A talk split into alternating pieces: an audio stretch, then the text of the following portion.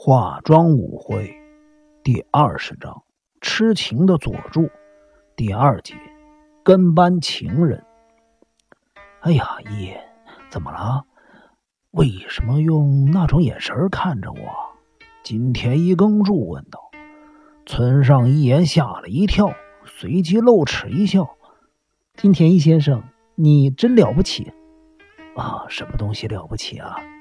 你简直就是无所不知、无所不晓，实在是太可怕了。一言，这种情形下，你应该说金田一先生是博学多问的人才对啊。哎，最近的年轻人连日文都说不好，真是伤脑筋呢。金田一耕助连忙转头对凤千代子说：“啊，凤女士。”请你继续吧。你刚才说令堂和京都的千家的老板娘高松千家女是好朋友，也因为这个关系，你曾经住在千家。啊，刚才我打断你的谈话，真是不好意思啊，请你从这里说下去。好的，那么飞鸟中西注意到金田一耕助和村上一言的态度。有些诡异。至于他两人之间有什么默契，那就不是飞鸟中西和凤千代子所能理解的了。高松阿姨有个儿子，当时他是二十一岁，就是你说的佐助。啊，他是不是人称鹤吉君忍术？不是那位佐助。金田一先生，请问你读过古奇先生的《春琴操》吗？《春琴操》我读过，可是听说是在昭和八年发表的，拍成电影之后的名字是《琴和佐助》。我说的佐助，就是这个佐助。飞鸟中西笑着说：“这么来说，你不就是那个春琴吗？”“是啊。”贺吉是京东某大学的预科学生，他对我非常的亲切，将我照顾的无微不至。他在休学之前已经进入了电影公司当助理，就像是我的跟班似的。我不想多做解释，因为我当时并不是很清楚他为什么要这么做，连贺吉为什么给自己取了个佐助的绰号。我也不是很明白，那时我还没有读过《春琴操》，而且《情与佐助》这个片子是我进入电影公司之前就上映了。后来我看了那部电影，才意识到，在电影界，凡是跟在别人身边的人就叫佐助。那你是不是像春琴一样，对佐助十分的凶暴啊？是的。金田一先生，我是独生女，从小就非常的任性，只要不如我的意，就会乱发脾气。可是四周的人都是大我的长辈，因此贺吉就自然成为了我的出气筒。每当我不高兴的时候，就会对贺吉又吼又骂。即使你这样对贺吉，他还是很高兴。在旁人眼中，的确是这样。我自己倒是不明白，我只是当他是一个兄长，是一个没有脾气的好好先生，因此经常对他做出很任性的举动。凤女士，你和那位佐助真的像《春琴操》里的春琴和佐助一样吗？金田一先生，事情并非如此。可是狄小路先生是不是怀疑你们两个人呢？现在我回想起这件事，感到非常的后悔。啊，如果你不介意的话，我想请教你一个问题。我想，还是请你先听我说吧。凤千代子调整一下坐姿，说道：“昭和十六年十二月，爆发了珍珠港事变。历年春天，贺吉收到了召集令。”因为贺吉休学了，我们几个朋友决定为他举行欢送会。欢送会结束后，我们四五个人就相约去圆山公园散步。圆山的夜莺真是美丽。我和贺吉没有跟其他人走在一起，两个人在公园角落一处微暗的地方。突然间，贺吉说他想吻我。这是你今生的回忆，可以这么说。你让他吻你了吗？飞鸟中西语气温柔地说：“是啊，当时贺吉心事重重。对了，他当时还对我说，这或许是我最后一次见到圆山的夜莺了。我一听他这么说，忍不住哭了起来，因为我认为或许再也见不到这位哥哥了。”李小璐先生看见你们了吗？当时我没有注意到，后来狄小璐曾经跟我提到过这件事情。但是我不认为狄小璐会因此而吃醋。一方面，贺吉并不是一个面面俱到的标准男人；另一方面，狄小璐对自己相当有自信。只是大家早就认定我们是一对儿，就男人的面子问题而言。他大概会觉得脸上无光，而且当时我和狄小璐不过是传说中的男女朋友，因此是否和另外一个男人亲吻，完全是我个人的事情。你是什么时候和狄小璐先生在一起的？那是昭和十七年九月的事情，就是在那件事情之后。狄小璐开始对我展开了紧迫盯人的追求方式。当时电影界很不景气，我很想放弃。狄小璐说她也不想演了，因此我们才会做出惊人的举动来。狄小璐先生也接到了召集令了。他是在昭和十八年十月收到的召集令，当时我已经怀了美莎五个月。因此，我们请求狄小璐的母亲，让我们成为他们家的一份子。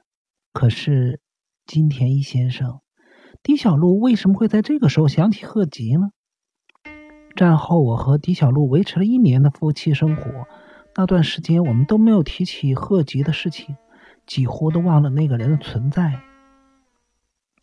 你的意思是说，在狄小璐死亡之前？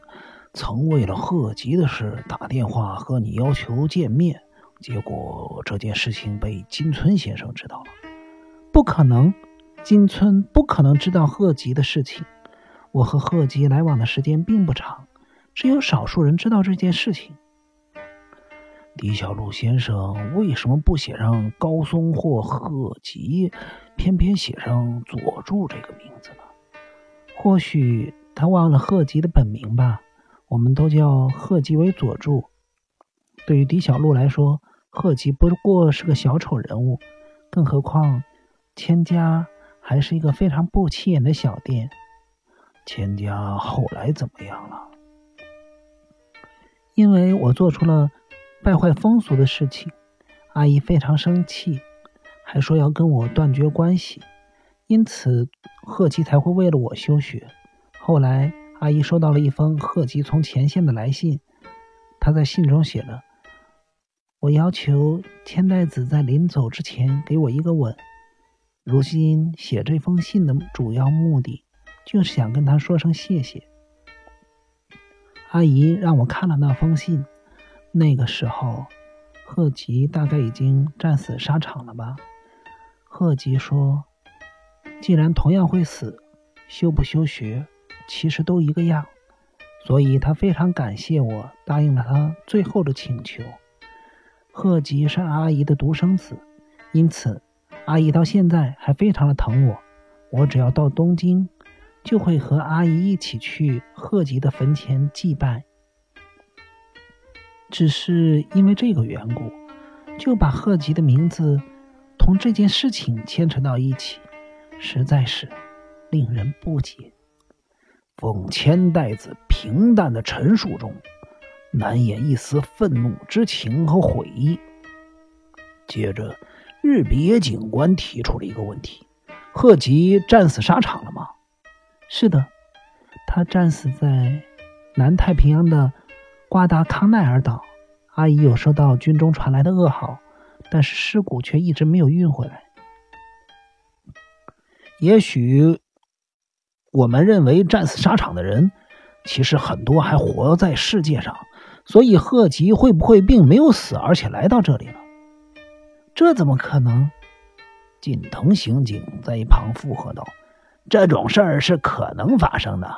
贺吉会不会是想把凡跟你有关的男人，也就是你所有的前夫，统统杀死？”呵呵，刑警先生，你们的想象力未免太丰富了吧？凤千代子本人没说什么，一旁的樱井铁雄却发表了意见。照你们这么说，这个叫佐助的，他的目标是狄小璐先生的别墅，还是这栋别墅呢？樱井先生，你这句话是什么意思？日别警官不悦的开口问道。日别警官，狄小璐奶奶说，她今天回家的时候，看到一个奇怪的人从她的别墅跑出来。秋山说，也看到同样装扮的人出现在这栋别墅附近，他还曾经追过那个人呢。奶奶傍晚来的时候，这个人又从旁边的矮墙跑出来。那是个什么样的人？他俩人都说，那人从头到脚一身黑，头上戴个鸭舌帽，脸上挂着副黑墨镜，手上还戴着黑手套啊，好像时下最流行的杀手装扮。呃，怎么了？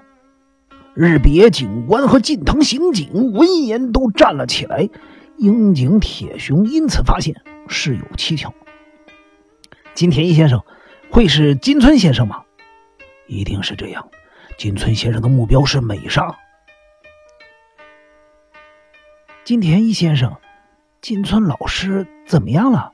连一向冷静的村上一言也忍不住问道。金田一耕助坐在大堂椅上，神情困惑的抓着自己的头说道：“金村先生从昨天晚上就消失踪影了。”他的装扮就和樱井先生刚才说的杀手装扮一样。可是，金田一先生，金村为什么要对美沙不利？虽然两位警方人员的气焰甚高，奉千代子仍然毫不畏惧的提出了抗议。近藤刑警出声回道：“美沙小姐知道些内情。”她抓住了金村先生的小辫子，所以在她说出去之前，金村先生想杀人灭口。近藤刑警说到一半，发现西子脸色苍白，浑身不停的颤抖，因此便不再说下去。飞鸟中西一言不发的走到电话旁，他叫多奇把电话接到狄小璐的别墅。喂，美莎。我是飞鸟叔叔，秋山回来了吗？啊，那你请他接下电话。不久，秋山捉造接起了话筒。秋山，你在那边做什么？啊，人家招待你吃饭呢，这样正好，你就在那儿多留一会儿，警方会加派人手保护他们。现在我不方便告诉你是什么原因，记着，千万别让美莎和独子夫人吓着。好的，那就麻烦你了。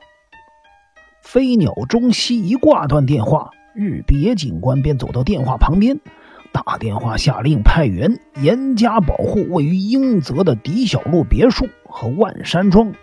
顷刻之间，万山庄的客厅里引起了一阵骚动。由于警方迅速动员，那一夜在平静中度过。然而，关键的时刻却在八月十五日天刚亮的时候。